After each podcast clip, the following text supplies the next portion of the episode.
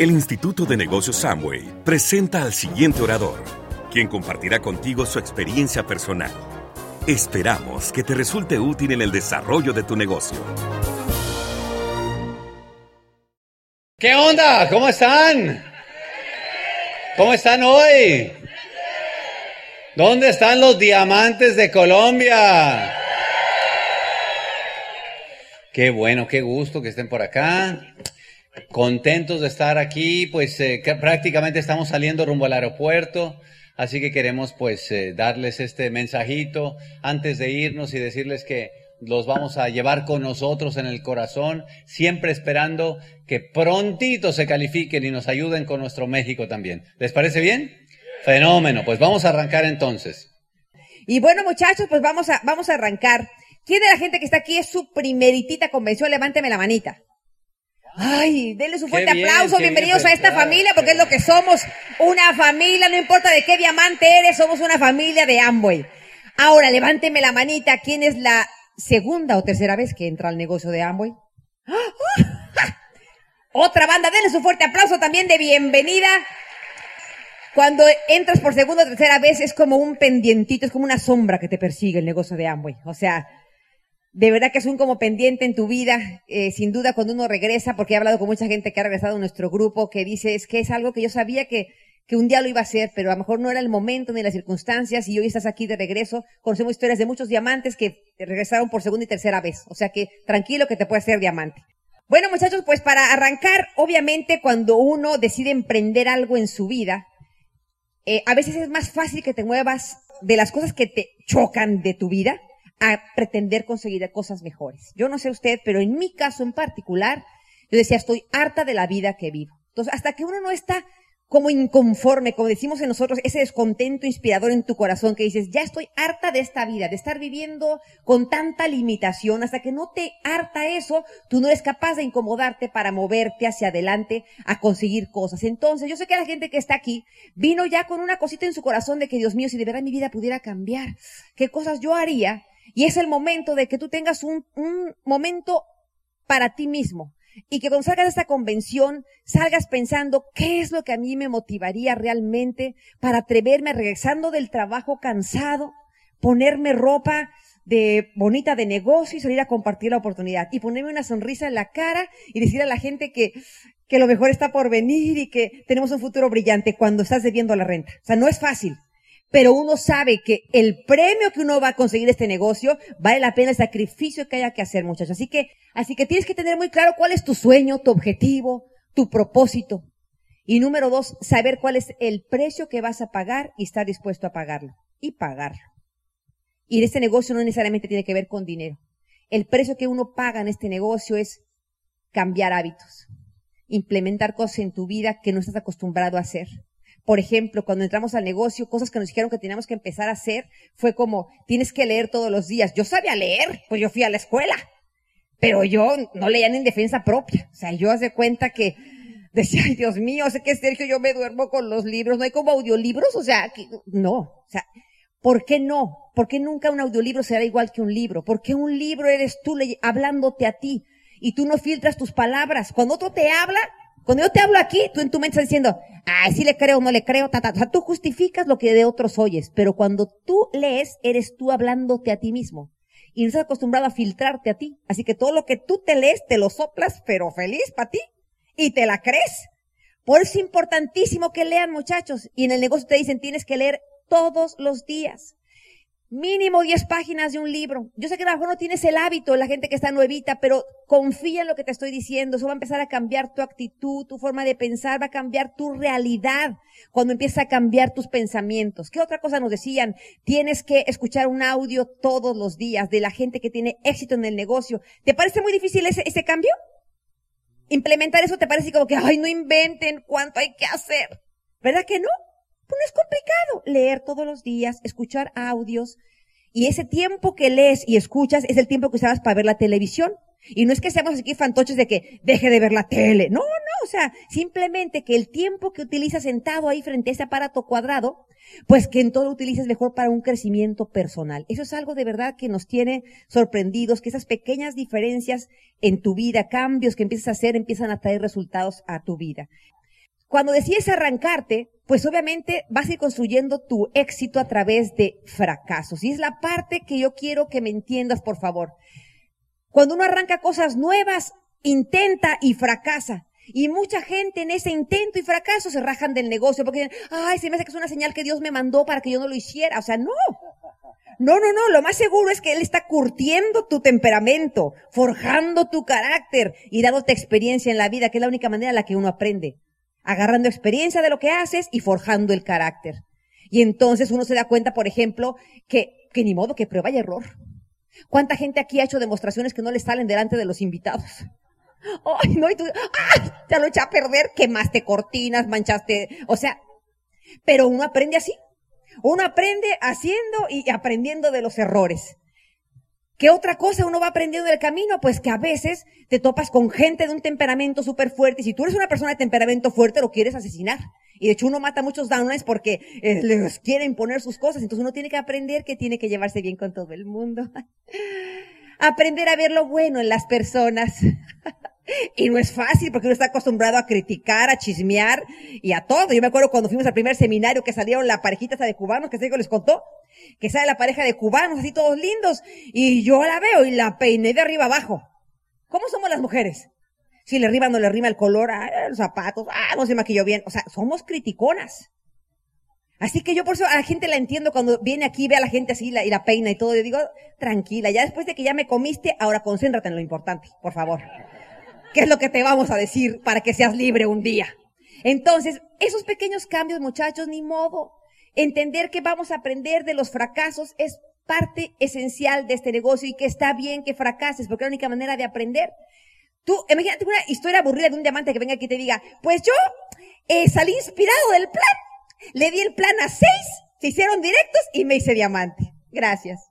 ¿Qué hubieras dicho? Ah, qué aburrido, bájelo, échele aquí tomates a ese. O sea, ¿Cómo que tan fácil? Porque en realidad, y eso quiero que te lo quedes en tu corazón y anotes ahí, no hay diamante débil. No hay diamante débil. O sea, para que tú llegues a diamante vas a ser forjado.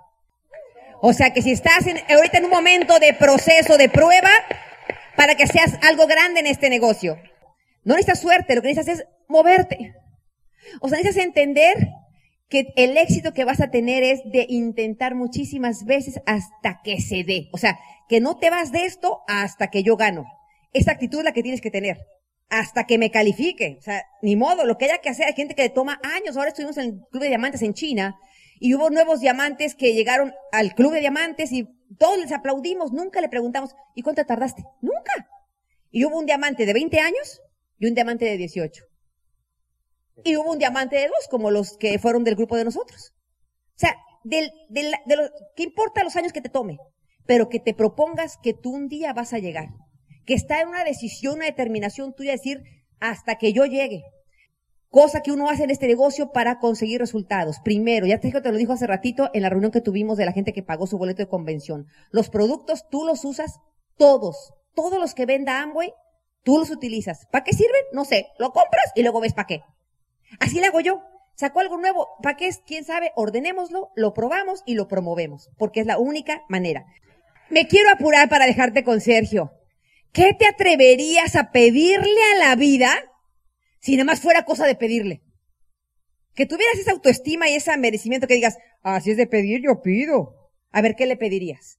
Si no importara tu edad, ni si no tienes tiempo, no tienes dinero, nada de esas cosas importaran, ni que si estudiaste mucho, que no, yo no estudié charo. Mira, en, Estados Unidos tenemos gente en nuestro grupo que no, que no saben leer y escribir. Y que se han calificado platinos.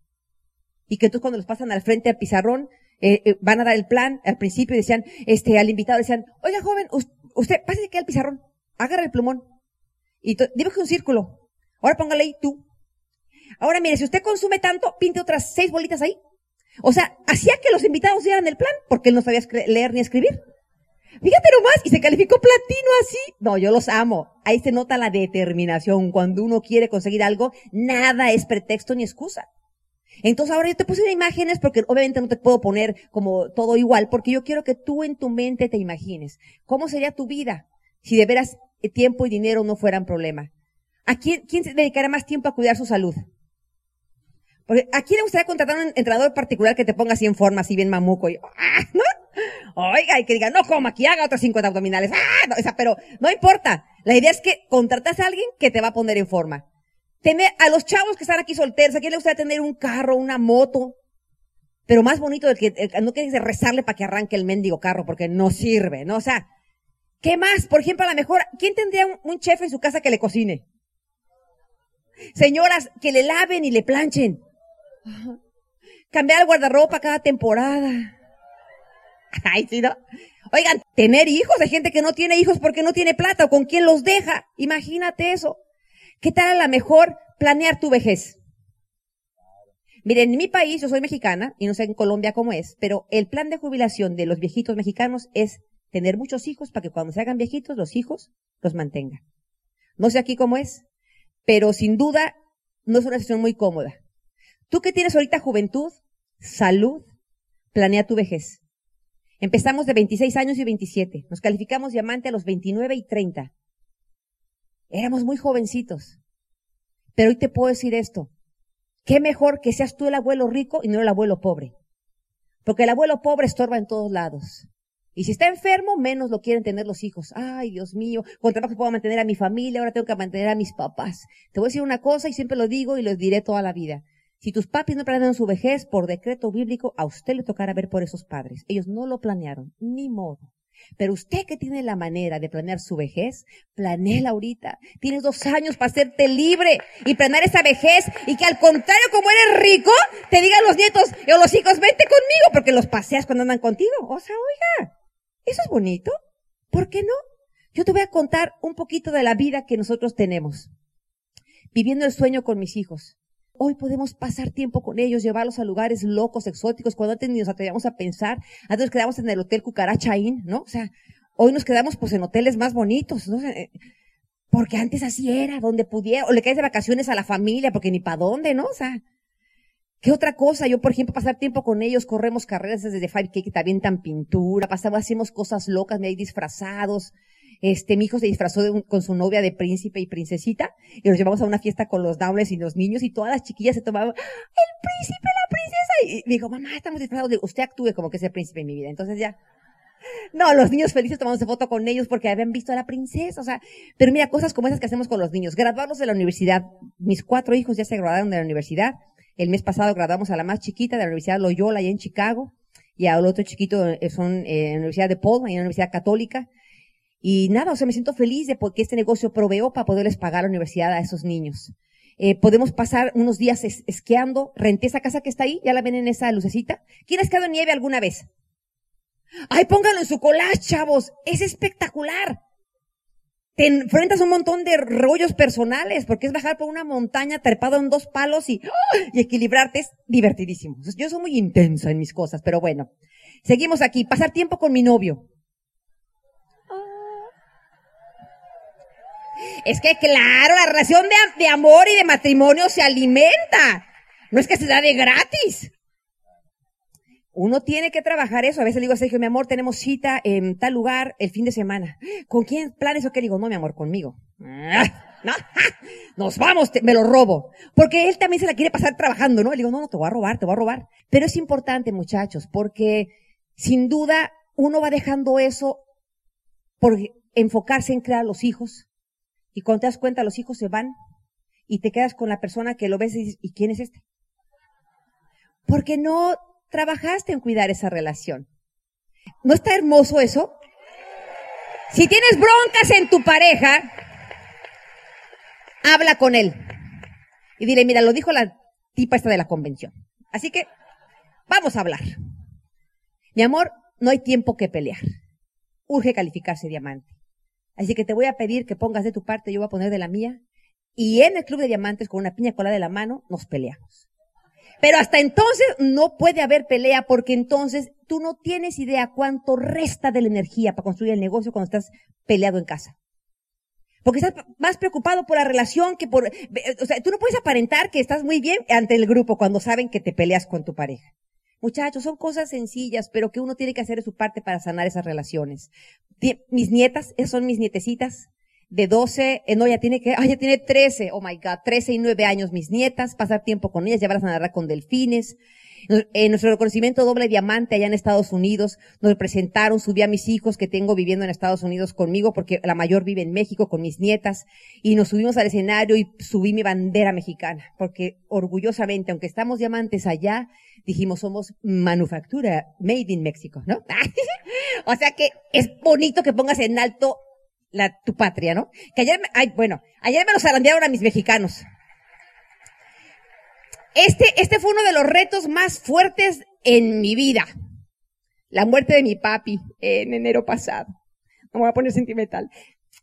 No es fácil. Yo siempre decía que yo no estaba lista para perder a mis padres. Pero te digo algo, yo le agradezco a Dios y a la vida por este negocio porque eh, pude estar con él en sus últimos días. Todos los hermanos nos juntamos. En vida le agradecimos todo lo que había hecho por nosotros toda, papá, todo lo que aprendimos de ti. mi papi, no, hijos, yo, de ustedes, no, papá. Déjate chiquear. Ya sabíamos que él estaba por partir. Así que cada hermano le dijo lo que lo amaba. Le cantamos porque le cantaba la música mexicana. Le cantamos todos su mariachi. Le llevamos el padre que le dio los santos óleos. Y te digo algo, yo me sentí feliz que nos diera regalar el último aliento a mi padre. Y lo más lindo que me gustó es que yo proveí para todo. O sea, no tuvimos que cooperarnos entre los hermanos. Yo dije, tranquilos hermanos, que para eso tiene una hermana diamante. O sea, el hospital, la ambulancia, las medicinas, el entierro, todo. No esperes que te urja, muchachos. Mejor ser tú el que da y no el que pide. Resuelve tu economía con este negocio, es maravilloso. Ahora, este es mi próximo sueño. Vean, una alberquita chiquita, su media cancha de té, de básquet, tiene unos asadores allá afuera, un jardín hermosísimo, esa cocina chiquita para que quepan ahí los diamantes y esmeraldas, esa recámara ahí con su bañito pequeño, el closet, con una zapatera que dice mi marido, pues ¿qué tienen complejo de cien pies o qué las viejas, no? pero bueno, bueno, o sea, somos diferentes. Esa chimeneita ahí indoor, este, tiene un cinito adentro de la casa, y te digo algo, ¿por qué no? Si existen esas casas y las hacen, ¿por qué no? O sea, ¿por qué no elevar la autoestima como para verte viviendo mejor, muchachos? Pero yo te voy a decir cuál es mi sueño de verdad. Ayer se los dije. ¿Quién me puede decir cuál es mi sueño de verdad? Ayer se los dije yo. ¡Viajar! Yo dije, yo quiero conocer por lo menos una ciudad de cada país del mundo, te lo suplico, ayúdame a viajar. Y ya conozco más de 60 países. Todo te va a poner todos porque es una locura, pero en cada país experimentas cosas locas. Ahí te va. Estuvimos en los Emiratos Árabes, en Dubái, Abu Dhabi. Hermoso lugar. Estuvimos en Jordania. Yo fuimos a Turquía, a Troya. ¿Quién vio la película de Troy? Existe Troya y fuimos ahí donde hay ruinas de más de cinco mil años. Es una cosa espectacular. Estuvimos en Israel, estar en Hawái, Amway nos llevó a esa chava que se llama Lindsay Davenport, que es una tenista que fue así súper guau, que nos dio una clínica de tenis. No, hombre, estábamos pero más que fascinados. Estar en este hermosísimo país, Colombia, la bella. Estar, por supuesto, en Palestina. Palestina es el lugar donde nació Jesús. Entonces, ahí en Palestina nació Jesús. O sea, ahí es donde está Belén. Bueno, entonces, pues Peter Island es una isla que amo y es dueño de ella y te lleva, pues, cada ratito es hermosísima. Estar en Italia, en un montón de lugares que la hemos recorrido de norte a sur porque nos fascina. Estar en el Vaticano, entrar ahí al templo y sentir esa cosa de paz en el Vaticano es algo fuera de serie. Estar en República Checa fue nuestro regreso al Diamond Club, en ese club de diamantes. Este, en España, por supuesto, llevar a mis hijos a ver un tablao de flamenco. Mi abuela era española, yo quería que mis hijos conocieran ahí. Estar en Irlanda, eso que está atrás de mí, de la foto, es un eh, museo y donde construyeron el Titanic. Y eso que está ahí es la única foto que existe en alta mar del Titanic, porque ya saben que de ahí zarpó, digo, de ahí se salió, pero pues a medio mar peló gallo, ¿no? O sea, ya sabemos la historia del pobre Titanic. Entonces, está padrísimo ir a ese país y conocer toda esa cultura. Después estar en Escocia, y si es cierto que usan falda los señores. Se ven divinos porque pues uno les ve así las patas peludas y, ah, no sé, chistoso, pero un país mágico y hermosísimo. Yo quería ir a ver si existió William Wallace. ¿Quién vio la película de William Wallace de, ah, y si existió, eh? De, de Braveheart, Corazón Valiente. Buenísimo, lindo el país para que lo pongan en su collage. En Luxemburgo, un país chiquitito lleno de castillos, hermosísimo. En mi, ¿quién conoce mi hermoso país? Hay re poquitos. Hay muchas cosas lindas en mi México. No nomás Cancún, ¿eh? Hay muchas cosas bien bonitas. Chiapas y demás. Es un país bello. Yo, yo quería conocer la Basílica de Guadalupe porque ahí el, el, pueblo mexicano es guadalupano más que católico, o sea, somos devotos de la Virgen de Guadalupe en Francia, en un montón de ciudades de Francia, estar en Inglaterra, yo quería ver esas piedras con mis ojos, y que me decía, vos ahí en el Discovery Channel, mi amor. Le digo, no, papacito, con los ojos es diferente. Así que estar en San Marino, un país chiquitito al norte de Italia, estar en Brasil, en el Corcovado, yo quería estar ahí en, ese lugar. Nueva Zelanda, un país maravilloso, lleno de arcoíris. En un mismo momento sales al cielo y ves como cinco arcoíris y dices, pues, ¿en qué planeta estoy? Una cosa hermosísima, de verdad. Estar en Australia y acariciar unos koalas. Yo quería acariciar a los koalas. Y existen ranchos donde puedes ir y, los acaricias. O sea, son como de peluchito, una cosa, pero hermosísima. Estar en República Dominicana, estar en Bélgica, un país maravilloso, ahí en Bruselas, estar en Jamaica. Nos fuimos a tirar por esas tirolesas. ¿Se han tirado en tirolesa? Ay, soy intensa. Yo dije a mis hijos, vamos. Pero mamá, y si nos da, le digo, no, a ver, pónganos los arnés. Pero mamá, mira, con calma, me agarro, engrápeme a mí. Y guácata, me tiro. Digo, ahora sí alcáncenme a ver si les da miedo, ¿no? ¡Mamá! Y los tuve que hacer, enfrentar sus miedos. En Guatemala construyendo casas, eso es padrísimo. Estar en Islas Canarias es la primera vez en mi vida que eh, vi que había mar al fondo de las dunas. Yo dije, pero dunas, desierto, mar, o sea, como que no rima. Y entonces la Charo se fue a querer tocar el mar en las dunas. Voy pasando por las dunas así y de pronto veo así como montículos negros. Y yo dije, hierbas o qué es lo que está aquí. Cuando me di cuenta de una playa nudista. No, de tarea. Entonces, toqué el mar y me regresé corriendo. Dije, no, qué horror. Bueno, continuamos. Estar en Canadá, un país también muy hermoso, en Polonia. En Polonia yo quería ir porque ahí, esa casa amarilla es donde nació el Papa Juan Pablo II, eh, ahí en Varsovia. Y lo que está arriba es Auschwitz, un campo de concentración donde los alemanes mataban a los judíos. Eh, entramos, hicimos el recorrido que le hacían hacer a los pobres judíos antes de, de asesinarlos. Y también así como entras al Vaticano, sientes lindo, entras ahí y también sientes la vibra de tantas millones de vidas que murieron, pero fue una cosa que existió y por qué no irla a ver con mis ojos si eso sucedió. Estar en Grecia, estar en Suiza, estar en Panamá, estar en Costa Rica, un país hermosísimo, estar en Holanda, vean todos esos tulipanes que en mayo salen, eso es una cosa impresionante cuando vas en el avión, estar en la casa de Ana Frank, Ana Frank fue una niña que también la agarraron de su casita, la metieron un campo, al campo de concentración de Auschwitz y ahí la mataron. Es una cosa muy lindo estar ese país ahí visitándolo. En Alemania, la tierra de mi abuelita, yo quería eh, estar ahí. Estar en Argentina, viendo cómo bailan el tango. Estar en, bueno, nosotros vivimos en los Estados Unidos, esa es Chicago, la ciudad donde vivimos, atrás de nosotros. Ir al US Open porque quería ver jugar a Novak Djokovic, el número uno del mundo, que juega tenis, lo fui a ver allí. Le digo así, pero ponme adelante para que le vea hasta las amígdalas al niño, ¿no? O sea, o sea que estuvo muy padre ese, ese, ese evento. Y todos los países que están ahí, o sea, ¿para qué te sigo escuchando el cuento? Porque ya son más de 60 países.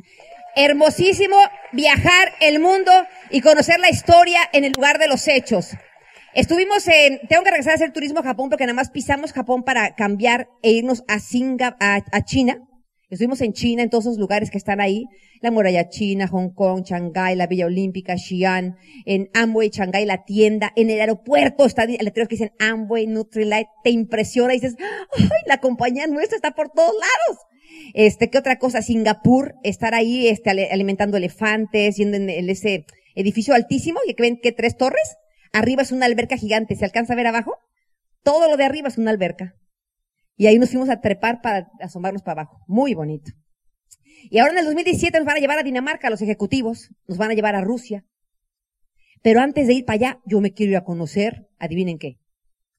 Suecia, Finlandia, Noruega, los vikingos e Islandia. Porque si ya estamos de aquel lado, ¿por qué no conocer esos países? Yo sé que a lo mejor hay gente está aquí diciendo, está fumada la señora. Pero te digo algo, encontré mi sueño y es ese, viajar, conocer el mundo y poder ayudar a la gente. Es una cosa, yo siento que es una obligación de nosotros devolver a la gente que necesita. Cuida tu corazón, Por eso me encanta el sistema del negocio, porque aquí no cabe la soberbia, muchachos. Aquí el ego tampoco cabe. Es momento de devolverle la vida y a la gente que lo necesita. Así que los quiero mucho, Colombia, y deseo a, a cada uno de ustedes verlos en el A60 como nuevos diamantes. Ahora sí con Sergio Rivera.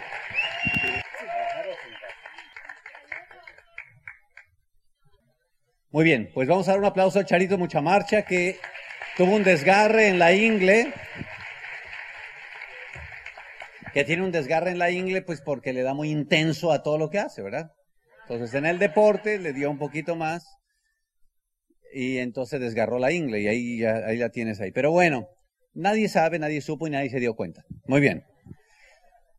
Muchachos, pues la verdad que uno puede platicar todo eso y, la verdad que suena a cuento de hadas. O sea, esa vida para un par de jovencitos de Tenancingo, pues es casi, casi increíble. Mis amigos de la universidad, cuando entramos al negocio, pues entramos 320 y nos graduamos 18.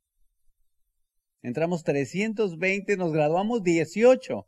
Y los 18 dijimos que éramos uña y mugre.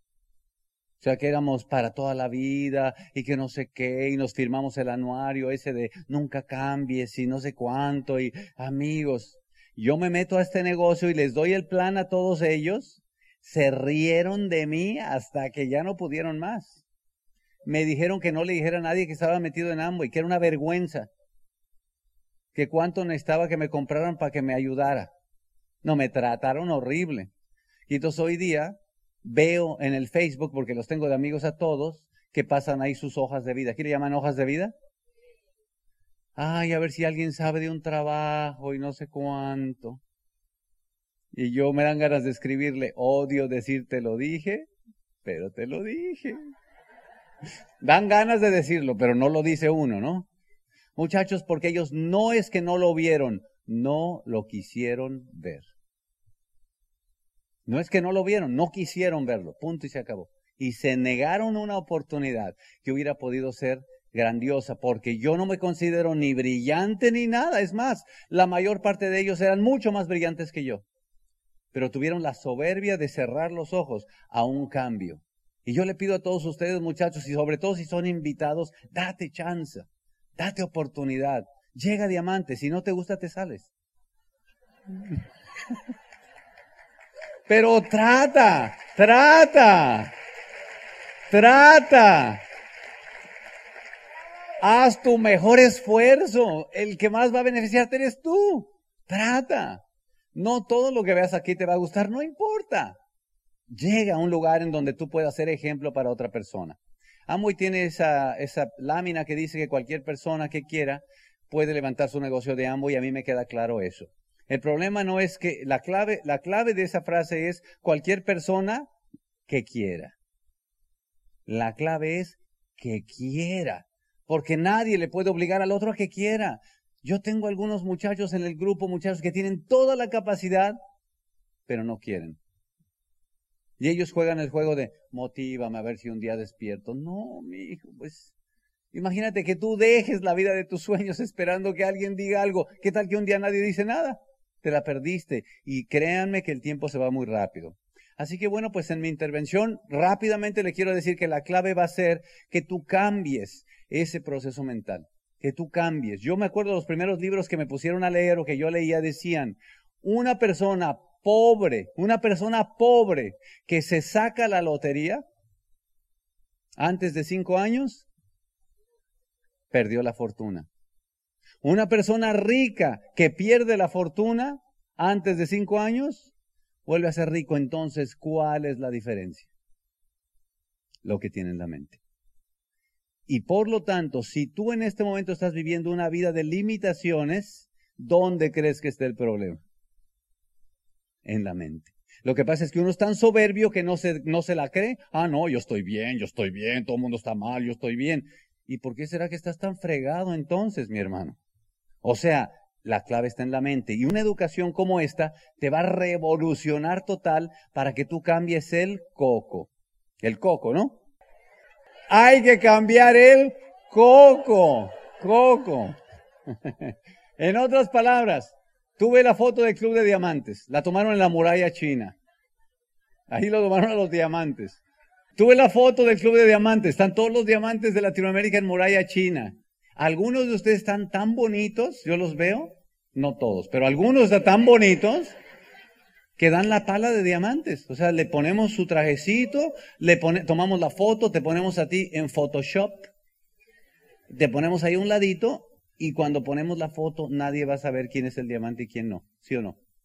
Entonces, ¿dónde está la diferencia? En el coco. O sea, que si cualquiera de nosotros diamantes nos quitamos el coco y te lo ponemos a ti, ¿qué crees que te pasa? Te haces diamante.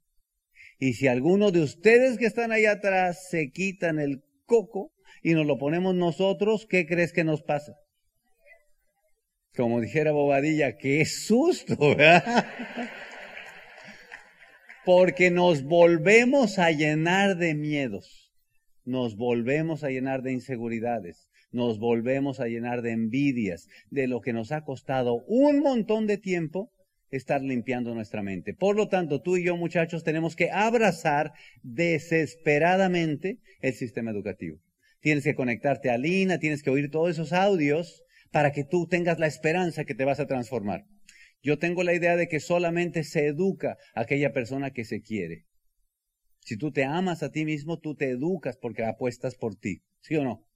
En el pasado, allá en, estas culturas milenarias, la educación era solamente un privilegio de la realeza.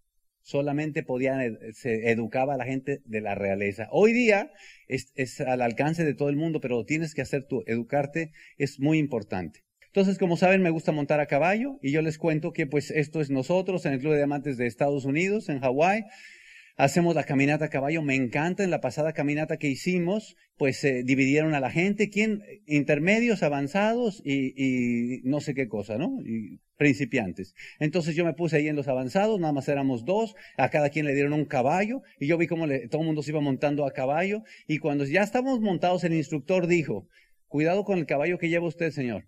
Ese caballo que usted lleva, en cuanto empecemos a caminar, va a caminar, pero va a estar así como de ladito, de ladito, y tan pronto pueda, se va a querer regresar otra vez al lugar donde salió. Yo dije, yo tengo unos downlines igualitos.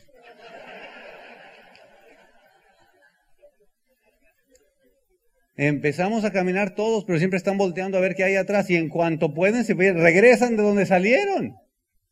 Y a, otros, a otra señora le dijo, tenga cuidado con ese caballo que usted lleva, porque ese caballo es mañoso.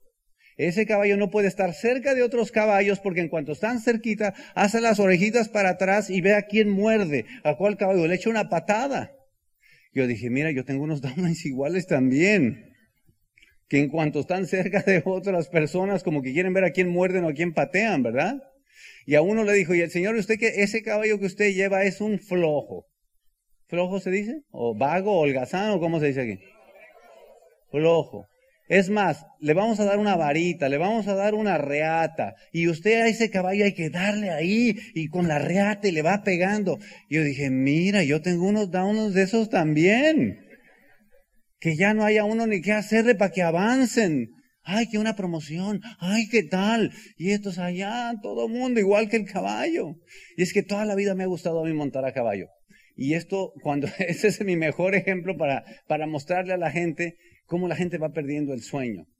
Seguramente lo oyeron y si no se los cuento, pero yo en una época de mi vida me dio por montar a caballo, me dio por montar a caballo, de esos caballos que son muy broncos. El caballo dura como 25 años de edad. Y los primeros siete años el caballo tiene mucha energía en su cuerpo. Decimos los de a caballo. De 0 a 7 años el caballo es para tu enemigo. De 7 a 14 es para ti y de 14 en adelante préstaselo a tu amigo.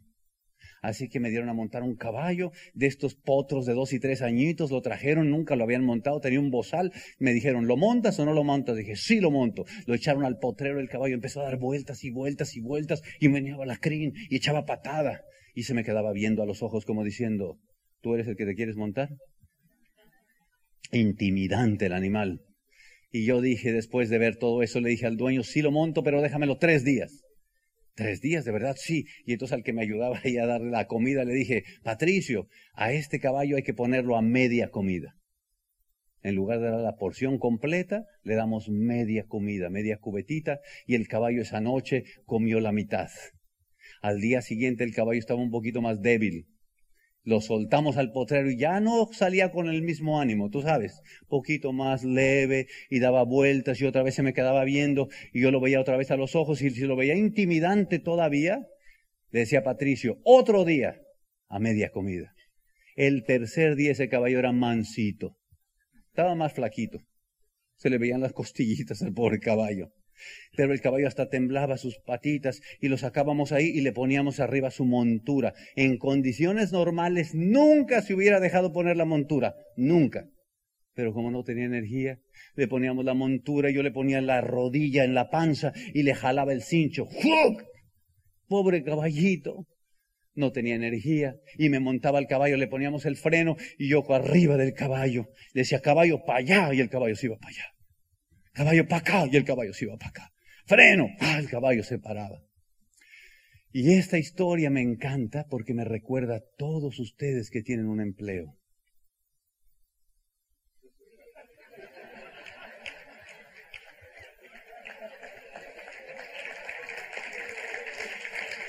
Y por, ¿Y por qué te digo eso? Porque yo también tuve un empleo. Es la primera vez yo me gradué de ingeniero. Dije, ya la hice. Me contrataron Chrysler de México, compañía automotriz de las más picudonas. Ingeniero de procesos. Entra usted a las seis de la mañana, ingeniero. ¿A qué hora crees que llegué? Como a las cinco y cuarto ya estaba estacionado ahí. Ah, abre la puerta, entro ya directo. ¿Qué hay que hacer, patrón? Y me dijeron lo que había que hacer y salí yo corriendo a hacerlo. Y terminaba y decía, ya lo hice, ¿qué más hago? Iba otra vez para otro lado. Y después de un tiempo este me vio ahí dando vueltas en el potrero y le dijo al contador, póngame a este a media comida. Y cuando el tiempo empezó a pasar, los sueños se me empezaron a opacar. Porque tenía tanto tiempo a media comida que ya yo ya me empezaba a conformar con una vida común como todo mundo. Yo me veía a mí mismo en la mañana lavando los dientes y yo me acuerdo que pensaba, yo quería hacer cosas con mi vida. Y mírame ahora aquí, ya tengo deudas, ya me urge ir a trabajar, ya no es de que quiera, ya no es opcional, quedé esclavo. Y cuando hablamos con ustedes, muchachos, decimos, tienes que soñar, cómprate un auto mejor, tienes que viajar el mundo. Tu problema es que llevas años a media comida. Ese es tu problema. Entonces ya el mensaje no llega porque es como si estuvieras metido en la piscina y, y alguien habla hasta por allá, tú oyes. Pero métete a este negocio en el que te abran el potrero, muchachos, y puedes ser libre de comer lo que tú quieras, ¿sí o no? Y eso es lo que vamos a hacer, muchachos, es lo que vamos a hacer. Nosotros queremos recomendarle a todo el mundo, recomendarle que hagan el negocio rápido. Ha sido nuestra cantaleta por 26 años. Es más fácil hacer el negocio rápido que lento. ¿Alguno de ustedes conoce los pasamanos, esos donde van los niños y se echan? ¿Sí? Trata de intentar uno de esos lento y vas a ver cómo te va. Trata, inténtale. Súbete ahí y uno y dale al otro y tra, tra. Al tercero sientes que te arrancan el brazo y te caes, ¿sí o no? Y así tengo varios que están al nueve. Ahora para el 12. Uy, mi hermano, al tercero sientes que te arrancan el brazo y te caes. ¿Cómo hacen los niños para pasar de un lado a otro? Tru, tru, tru. Sienten que le arranca el brazo también, pero ya van llegando. Pasa el pasamanos de tu negocio rápido, muchachos. Se sufre menos. De todas maneras lo vas a hacer. Se sufre menos. A ver, jovencitos rutina para ser diamante. Rutinita. Número uno, lavar el. Número uno, lavar el coco diariamente, dice, diariamente. Número dos, consumir tus productos cada cuándo?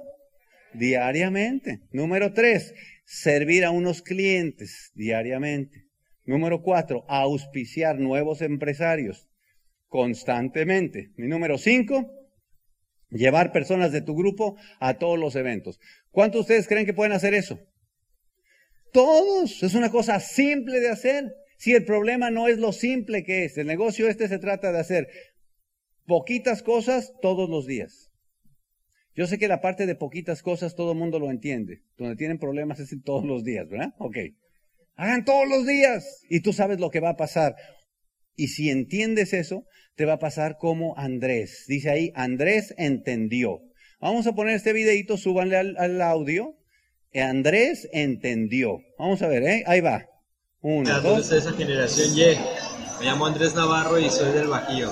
Estamos aquí calificándonos como plata, tengo 18 años y con muchas metas este, para adelante. Les aconsejo que no se dejen vencer. Todos piensan que nosotros los jóvenes somos unos desastrosos que no pensamos en el futuro, pero hay que demostrarles que sí se puede. Échenle muchísimas gracias. Den un aplauso a Andrés. 18 años. ¿Qué hizo Andrés? ¿Entendió? ¿Qué entendió? Lo mismo que te dije. 18 años. Lupita entendió. Hola familia Angüe. Les saludo desde México. Soy Lupita Gómez y tengo 75 años. Admiro a mis dobles diamantes, Sergio y Charo Rivera, de los cuales he aprendido su fortaleza y decisión para hacer el negocio. Califiqué platino y aún tengo grandes sueños y metas que cumplir. Y mi lema es que si yo puedo, ustedes pueden. Y nos vemos en el próximo PIN. Gracias. 75 años. Me encantan esos de 40 o 50 que creen que ya están viejos. 75 años. ¿No te encanta cuando dice, y tengo grandes sueños por cumplir? Qué ternura, muchachos, la pasión por un sueño. ¿Qué es eso que hizo Lupita? Entendió. Y nos hemos puesto como meta en cada mes ganarnos el 9% y creo que lo hemos logrado. Todo este entusiasmo lo hemos puesto porque vemos que sobre todo, bueno, todo, pero la proteína y los suplementos alimenticios han servido mucho. La madre Chelo tiene su grupo de religiosas, míralas, haciendo sus demostraciones de producto. Muero por ver cuando se califique plata. Claro, ella tiene un upline muy perrón, ¿no? Por supuesto, todas ellas, claro. Pero si ellas pueden, todos podemos, ¿sí o no? ¿Cuál es la conclusión? La madre Chelo entendió. ¿No te encantó verla con su libro de GoPro? Qué linda la madre Chelo con su libro de GoPro. Santiago y Emily, la historia de Santiago es muy rápida. Santiago entró al negocio un año después que nosotros. O sea que tiene 25 años en el negocio. Y calificó a platino y ahí como que se achurruscó. Ahí se quedó ya. Se quedó en platino y en platino y en platino. Era dueño de unas eh, dealers de motocicletas. Y ahí se quedó cómodo en platino. ¿Tú conoces a alguien que se haya quedado cómodo en platino? Así él. Y entonces pasaron los años y años y años. Venía todo y todo y buena onda y demás. Y un día hace como cuatro años o tres años, eh, sintió un dolor de cabeza muy fuerte, paró a una, eh, justo estaba en un hospital, le dio un derrame cerebral y entró en coma. Es una de las historias que yo conozco casi milagrosas de que se recuperó del coma en tres meses y prácticamente salió sin secuelas. Un poquito en el, en el habla. Cuando él salió, que nos vio, o sea, vio a todos poco a poquito, volvió a su vida normal. en la convención pasada lo presentamos de nuevo a Esmeralda. Dar un aplauso a Santiago. Y yo espero que eso te hable de que no tienes que esperar a que tengas una emergencia para poder hacer algo que has podido hacer toda la vida. No se califica. Saúl y Mayra entendieron, la historia de Saúl es bellísima porque Saúl es un niño indígena. Es de un, lugar, una región de México, al sur de México, que se llama Oaxaca. Una zona bien pobre y él pertenece a una, a una zona en la sierra, que es la Sierra Mije. A los 13 años de edad, a los 13 años, ese niño se va para Estados Unidos. Ustedes que son mamás, imagínate a tu hijo que se va a otro país solito. Ese fue a los 13 años, llegó a, un lugar que se llama Milwaukee, Wisconsin, allá en Estados Unidos. El, el, uh, el, decir el departamento, ya parezco colombiano. El, este, el estado vecino uh, donde vivimos nosotros. Y ahí vivió un niño bueno que se empieza a juntar con gente mala. Ya se sabe la historia. Termina haciendo cosas malas por la asociación el niño empieza a entrar en problemas, se mete en drogas, eh, tiene broncas con la policía. Finalmente a los 21 años lo agarra la policía y lo deporta para México. Pero antes de que lo agarrara, unos cuantos meses antes, alguna de las personas lo invitó a una junta de negocios de Amway. Él dice, Diamante, lo que más me encantó es que cuando llegué ahí nadie me juzgó. Todo el mundo me aceptó. La gente me abrazó y me dijeron que aquí era bienvenido cuando lo deportaron, él llega a su casa, ya estaba con unos cuantos meses del sistema educativo este que hablamos, y cuando llega a su casa, imagínate la madre después de no verlo desde los 13 añitos, se encuentra con este muchacho, personaje que contrario a, a lo que le habían dicho, ya llega un muchacho ya pensando más empresarialmente. Él le dice, mami, es que hay un negocio, la gente se quiere, la gente se anima. La mamá dice, pues metámonos al negocio. Y él me habla por teléfono, Diamante, ahora estoy aquí en Oaxaca y quiero volver a empezar el negocio, estoy con mi mamá. Y claro, ya tenía a Mayra, que la ven ahí, que Mayrita lo domesticó. Y entonces, quiero que me haga una promesa, Diamante, cuando me califique plata, quiero que venga a reconocerme a Oaxaca.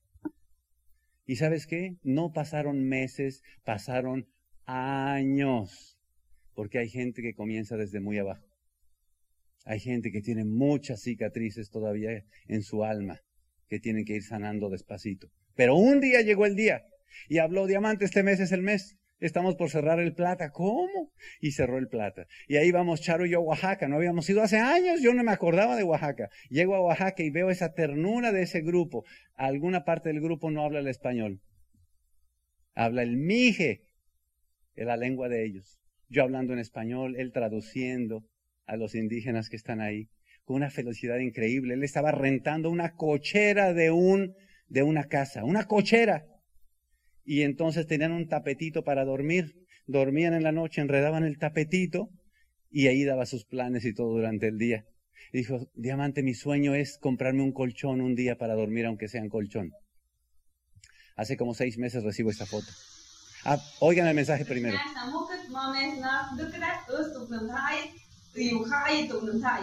Osdru, Mayra Córdoba, Osinemiu, Saúl Rojas. Ya mucho proyecto de Tuyoya, de negocio de Chu, Amway. Ya mucho del equipo de Cubata, IMAX Oaxaca.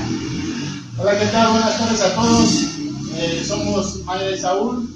Eh, somos 100% indígenas y Yuhol. Eh, así se dice aquí en Oaxaca. Eh, te mandamos un fuerte abrazo, un fuerte saludo porque sabemos que estás exponiendo un trabajo y también nosotros para qué? Para un día conocernos, saludarte en las playas del mundo, en los aeropuertos. Te mandamos un fuerte abrazo, mucho éxito y vamos por más. ¿Por qué? Porque este es el comienzo. Somos Platinos Rubís y vamos por más. Ánimo y nos vemos. Ambach, Amuke.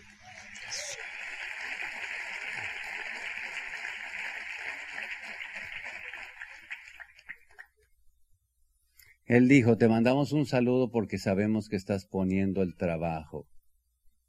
¿Le decimos la verdad o lo dejamos así? Hace seis meses recibí esta foto. ¿Qué fue lo que hizo Saúl y Mayra? Entendieron. Entendieron, mi hermano. Saúl está tres meses de cerrar su esmeralda. Vamos a dar un aplauso a Saúl y Mayra, que van a ser esmeraldas.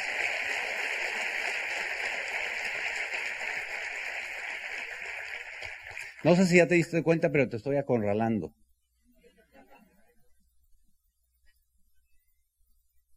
Al otro espectro, Hugo, Sergio, Orla, Mauro y Elda, ginecólogo, el anestesiólogo, la no sé qué historia, todos los cirujanos esos, todos son platinos, rubíes y diamantes. ¿Cómo te parece el tema? Dice que esos, cuartos de cirugías dice que son deliciosos porque se la pasan poniendo audios ahí. Y música espectacular.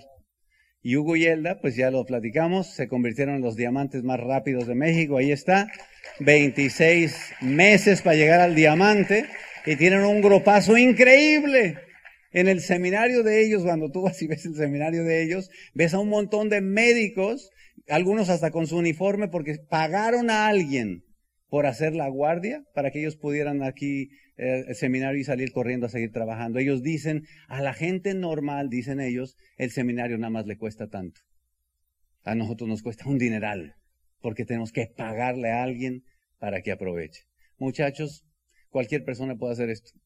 La pregunta es, ¿y tú? ¿Ya entendiste o te lo tenemos que volver a explicar con frijolitos, mi hermano? Lo que está en juego es tu futuro. Y no puedes permitirte que te gane el miedo. Lo que está en juego es tu futuro. Te cuento esta historia y nos vamos. Resulta que como ya vieron, pues estoy casado con una muchacha súper intensa, ¿no? Pues súper intensa. Pues ve, es capaz de lesionarse con tal de, pero sale. Bueno, entonces, pues nosotros nos gusta esquiar en nieve, ya viste.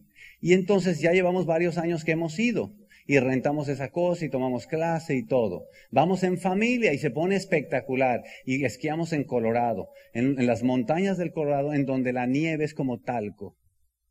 En tú bajas esa montaña y oyes delicioso. Al principio tienes que aprender los básicos cuando vas a aprender a esquiar, desde usar el equipo, desde la primera lección cuando vas a esquiar es cómo caerte. Es la verdad. A mí cuando me dijo, le vamos a enseñar cómo caerse, y dije, ¿cómo? O sea, pero así es. Los básicos de algo que uno no sabe cómo es, pero que hay que aprenderlos. Y entonces aprendimos todos y después, cuando ya sabes, te empiezan a enseñar a girar y te empiezan a enseñar a frenar y te empieza, y después de que sabes los básicos del negocio, igual que en este negocio, aprender a contactar, aprender a hacer llamadas, aprender a, tener clientes, aprender a auspiciar, igualito ahora empieza a subir el nivel de complejidad. Y entonces allá en la montaña tienen unas sillas que te suben y dependiendo de la altura en que vas a la montaña, por esas sillitas te bajas deslizando, practicando los básicos. Y entonces las diferentes rutas por las que bajas tienen colores. Y obviamente van desde las más leves hasta las más difíciles, que ya son muy empinadas y con muchas dificultades en el camino, igual que este negocio. El viaje pasado fuimos para allá y déjame hacerte una confesión aquí pública y es de que de todos mis hijos y mi yerno y la nuera y bla, bla, bla, el peor que esquía soy yo. Soy el peor esquiador. Todos ellos son buenísimos, sobre todo los niños que aprendieron de chicos, pues no tienen miedo. Y Charo, que tiene tanta habilidad para los deportes y tiene tanta ritmo y gracia, pues le aprendió rapidito al tema ese. Pero a mí me ha costado, soy mal esquiador. Pero cuando vamos en familia, todo el mundo quiere empezarse a subir a las más dificilonas. ¿Y yo por cuál quieres, quiero ir? Por las más fáciles, igual que tú en el negocio. ¿Qué quieres irte por lo más facilito? Y cuando todo el mundo dice, vamos a lo más difícil, dices, no, no, no, porque te da miedo. Y en este viaje que hicimos, dicen todos, vayamos a la punta de la montaña. Y todo el mundo, sí, y yo, en la punta de la montaña. Y ya subimos a la punta de la montaña y subiendo por ahí había dos maneras de bajar. Pues ya ahí ya no hay de las fáciles, fáciles que me gusta, hay que ir por las más intermedias. Y al eh, nos metimos por una intermedia, hace una como, una como, como fila, ¿no? Así para irnos siguiendo unos atrás del otro. Y entonces, pues Charo va hasta adelante y ahí se van poniendo los demás. Yo voy casi hasta atrás, soy el penúltimo.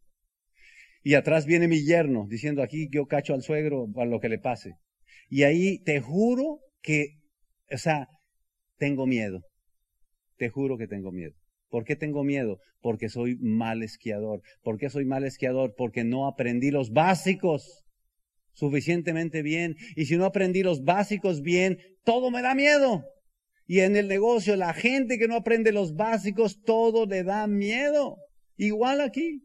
Y empezamos ahí a bajar esa, y yo vi cuando bajábamos por ahí hacia Dios mío, por favor, he sido buena persona y tal. Y doy vuelta hacia la izquierda, siguiendo las huellas que ellos van dejando.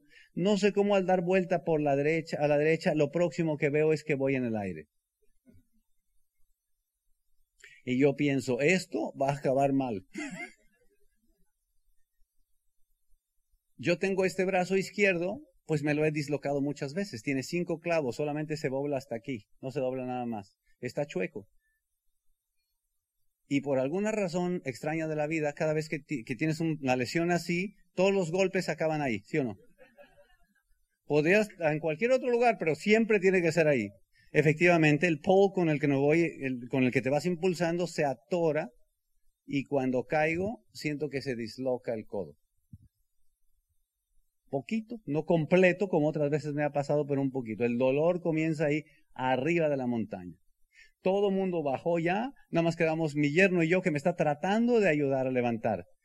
De por sí ponerse los esquís en planito es difícil, intenta ponértelos de lado y ya verás.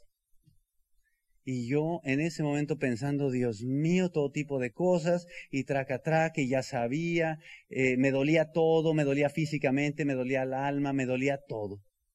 Y ya ellos se bajan ahí al descanso donde llegas y me están viendo. Charo se espanta cuando ve al marido ahí tirado.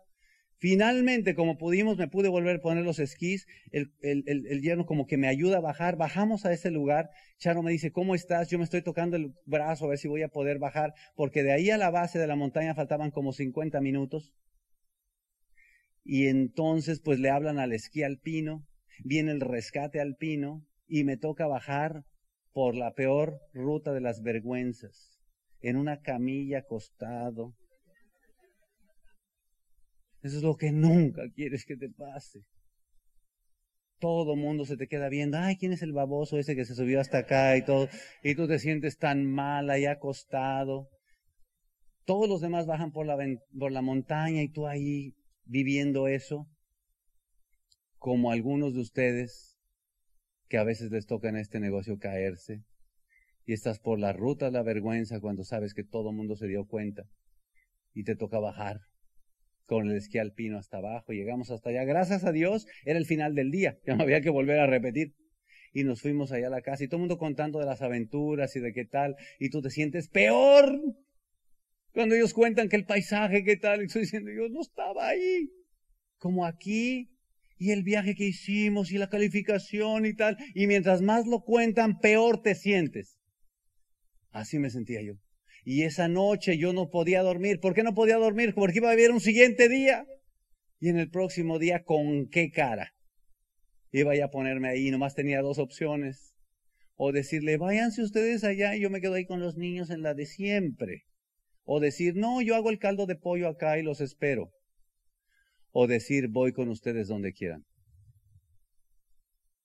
La misma lección que tú tienes que hacer, la misma decisión que tienes que hacer cada año fiscal en este negocio. Cuando arranca el año y todo mundo quiere correr y tú todavía con el dolor por dentro sin saber qué onda, pero esto avanza. Al día siguiente en la mañana todo el mundo dijo, vámonos otra vez a la punta de la montaña. No, no, la punta de la montaña, no. Y ahí te vamos otra vez hasta la punta de la montaña y te juro que el corazón se me salía. Y decía, no, y ahora tenía que decir, ¿qué hago? ¿Me voy por las más o me voy con todo el grupo? Y ellos dijeron, pues si quieres tomemos otra ruta menos difícil. Y yo les dije en ese momento, no sé cómo, vayámonos por la misma de ayer. Vayámonos por la misma. Te prometo que me recé todo lo que podía rezar. Empezamos ahí, me concentré lo más que pude, traté de seguir lo que hacía Charo, perfecto. Cuando bajamos a ese lugar, al descanso, yo rompo en lágrimas. Me levanto el visor y estoy a lágrimas tendidas. Simplemente le dije, lo hice, lo hice. Me enfrenté a los miedos, lo tenía que hacer. Y eso es lo mismo que tú tienes que hacer. A lo mejor te has intentado una meta, a lo mejor la quisiste hacer y terminaste con el hocico ensangrentado, mi hermano. Y ahora tienes miedo de volverte a ponértela otra vez. Miedo. Pero yo te digo una cosa, tienes que enfrentar ese miedo. Y si lo vences, prepárate, porque lo mejor está por venir y te vamos a ver en el Club de Diamantes. ¡Ánimo, valientes! El Instituto de Negocios Samway agradece tu atención. Esperamos que esta presentación te ayude a lograr el éxito que soñaste.